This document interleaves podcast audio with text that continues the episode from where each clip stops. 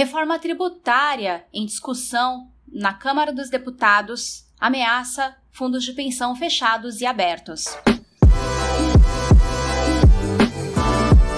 A reforma tributária que tramita na Câmara dos Deputados com o título de Projeto de Lei 2337 de 2021 foi apresentada pelo governo Bolsonaro como uma forma de corrigir distorções do sistema tributário no país. Mas não é isso que o documento estabelecerá caso seja aprovado pelo Congresso. Muito pelo contrário. Além de favorecer mais aos bancos e aos milionários, o projeto de lei vai comprometer os planos de previdência fechados e abertos, prejudicando milhões de trabalhadores em todo o país. Em seu artigo 43, o documento da reforma prevê que os rendimentos de aplicações em renda fixa e variável, obtidos por qualquer beneficiário, passam a ficar sujeitos ao recolhimento do imposto de renda. Atualmente, os fundos de previdência privada, sejam eles abertos ou fechados, não recolhem imposto de renda sobre os investimentos dos recursos poupados e acumulados pelos participantes. Os rendimentos das aplicações em títulos públicos e os dividendos recebidos das ações, por exemplo, estão isentos do imposto de renda.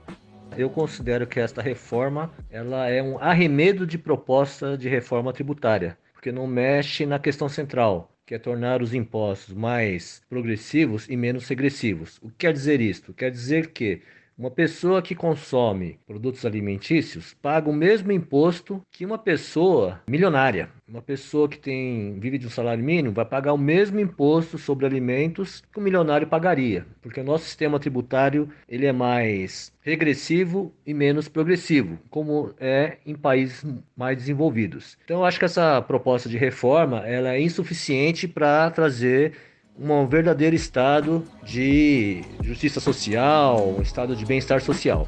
Avalia o conselheiro deliberativo da Previ e também diretor do Sindicato dos Bancários de São Paulo, Osasco e região, Ernesto Izumi. Os tributos regressivos afetam todo mundo de maneira igual, porque incidem sobre transações de consumo e serviço. Um exemplo de tributação regressiva é o ICMS. Uma pessoa que ganha um salário mínimo paga a mesma carga tributária de ICMS na compra de um quilo de feijão que uma pessoa que ganha 20 salários mínimos. Já o imposto progressivo é baseado na tributação de renda. Quem ganha mais, paga mais impostos. O projeto de lei do presidente Bolsonaro dispõe especificamente sobre a reforma da legislação do imposto de renda das pessoas físicas e jurídicas e da contribuição sobre o lucro líquido, o CSLL. Mas, apesar de ser uma proposta que altera o imposto de renda, o PL 2337 contribuirá com a desigualdade do país. Isso porque cria uma tributação de 20% sobre a disposição de lucros e dividendos dos fundos destinados a formar aposentadorias. No momento que se fala em tributar fundos de previdência, sejam eles abertos ou fechados, é uma demonstração clara de que não há interesse deste governo em investir numa política de previdência. Eu temo que esta reforma da Previdência, como eles vêm falando, seja apenas para desonerar as empresas, as grandes empresas, não tributar as grandes fortunas e colocar mais uma vez a conta sobre os ombros da classe trabalhadora. Classe trabalhadora que, em parte, tem carteira assinada, em parte, sequer consegue pensar num planejamento futuro para a aposentadoria. E por isso também é uma grande dificuldade de fazer esse diálogo com partes da sociedade, porque num país onde as pessoas sequer pensam que terão chance de aposentar, como discutir políticas de aposentadoria e previdência? Marcel Barros, ex-diretor de Seguridade da Previ e atual presidente da ANAPAR, Associação Nacional dos Participantes de Previdência Complementar, avalia que a cobrança de imposto de renda sobre os fundos de pensão impacta negativamente na formação de poupança no país. A taxação dos investimentos dos fundos de previdência, que são investimentos de longo prazo, são profundamente danosos para essa poupança de longo prazo. Se o, o trabalhador já faz um investimento de longo prazo, já faz um esforço de contribuição, ele deveria ganhar algum tipo de prêmio por isso. Então, esse, esse incentivo, que é a não taxação neste momento, garante que se faça essa poupança e que as pessoas pensem em uma poupança de longo prazo. Explica ainda que caso o Congresso aprove o PL 2337, o trabalhador que participa de um fundo de previdência complementar será duplamente taxado. É, na verdade, o que se está propondo é uma dupla tributação, porque vai se taxar agora a rentabilidade dos fundos de pensão, desses investimentos de longo prazo, dessa poupança de longo prazo, e lá na frente vai taxar de novo é, quando o imposto de renda cobrar sobre o benefício que esses trabalhadores irão receber. Então, é um total desserviço ao país essa proposta que está sendo apresentada, porque taxar as grandes fortunas, taxar o que realmente é rendimento, né, dos especuladores em bolsa, daqueles que ganham dinheiro fácil, é, não está sendo pensado e não está sendo tratado. Então, mantém-se a taxação da tabela do imposto de renda do trabalhador, aquele que não tem como se livrar disso, não tem elisão fiscal, e garante-se é, que o, o especulador continue tendo diversas benesses e continue tendo suas maneiras de elisão fiscal é, prejudicando o país como um todo. O conselheiro deliberativo da Previ, Ernesto Zumi, lembra também que os fundos de previdência possuem um papel relevante na economia do país. Afinal, investem diretamente em empresas, contribuindo na criação e manutenção de empregos. E discutir previdência não é discutir apenas a previdência por si só, é discutir os rumos do país, porque tanto a, as entidades fechadas de previdência complementar quanto as entidades abertas de previdência, elas direcionam trilhões de reais para investimentos em empresas, que por sua vez geram empregos. No momento que o governo fala em mudar a tributação sobre esses fundos previdenciários, é um sinal de que, mais uma vez, busca-se uma solução paliativa para os problemas de caixa do governo federal e pensa-se menos em buscar um desenvolvimento a longo prazo da política previdenciária complementar. Lembrando que a política previdenciária geral, o sistema, o regime de previdência geral, já foi duramente atacado na reforma promovida não só por esse governo, mas por vários apoiadores que eu considero que estão pensando apenas em questões de atendimento àquelas empresas e bancos que financiaram suas campanhas eleitorais. Em artigo publicado no portal Rede Brasil Atual e reproduzido na nossa página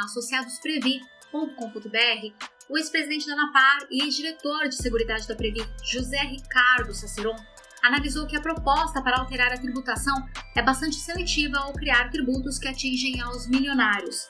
Se, por um lado, os agentes do mercado financeiro serão tributados em 20% nos lucros e dividendos recebidos, por outro, o governo concedeu reduções de impostos sobre ganhos financeiros com a unificação das alíquotas em 15% e redução do imposto de renda sobre lucros imobiliários, ao permitir a atualização do valor dos imóveis e a redução do imposto de renda sobre as pessoas jurídicas.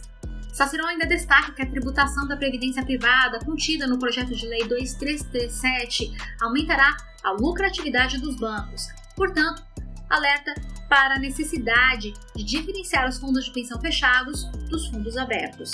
Abre aspas. Os fundos fechados, aqueles patrocinados por empresas para seus empregados, como é o caso da Previ, tem 3,7 milhões de participantes contra 13 milhões de participantes dos fundos abertos vendidos pelos bancos. Os fundos fechados acumulam patrimônio de 1,9 trilhão e, em 2020, pagaram 67 bilhões de reais em benefícios a 869 mil aposentados. Já os fundos abertos pagaram inexpressivos 3,35 bilhões de reais a 64 mil beneficiários em 2020. Nos fundos fechados de pensão, os participantes contribuem ao longo de décadas para receber sua aposentadoria complementar. 61% dos recursos são aplicados em títulos públicos federais, preferencialmente de longo prazo, com vencimento superior a 5 anos. Outros 22% aplicado em ações de empresas contribuindo para a atividade econômica. Por outro lado, os fundos abertos dos bancos são muito semelhantes a aplicações financeiras de curto prazo.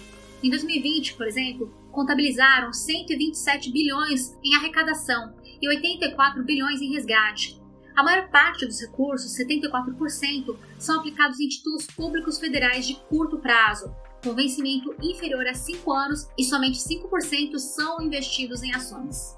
A questão que José Ricardo Saceron levanta é que a maior parte da isenção tributária dada aos fundos abertos é apropriada pelos banqueiros. Abre aspas. Como se vê, é dado tratamento tributário semelhante tanto para os fundos fechados, que não têm objetivo de lucro e destinam todos os ganhos aos seus participantes, como para os fundos abertos, que garantem ao sistema financeiro nacional uma das mais altas taxas de lucro do mundo. Saceron ainda prossegue.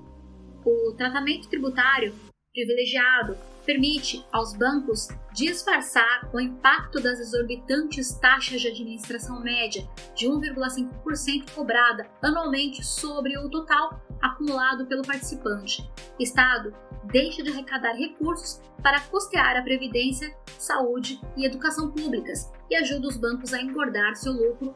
Fecha aspas. O articulista defende, portanto, que seja mantida a isenção tributária sobre os rendimentos das aplicações dos fundos fechados, extinta a dos fundos abertos administrados pelos bancos. Afinal, a previdência privada dos fundos abertos, em sua grande maioria, funciona como aplicações financeiras de curto prazo, como comprovam os enormes montantes de resgates anuais e o reduzido número de aposentados que gera, ao contrário dos fundos de previdência fechados, onde o participante poupa durante décadas para compor seu benefício e ainda colabora para a atividade econômica do país, aplicando mais em ações de empresas. Até o próximo podcast, Associados Previ.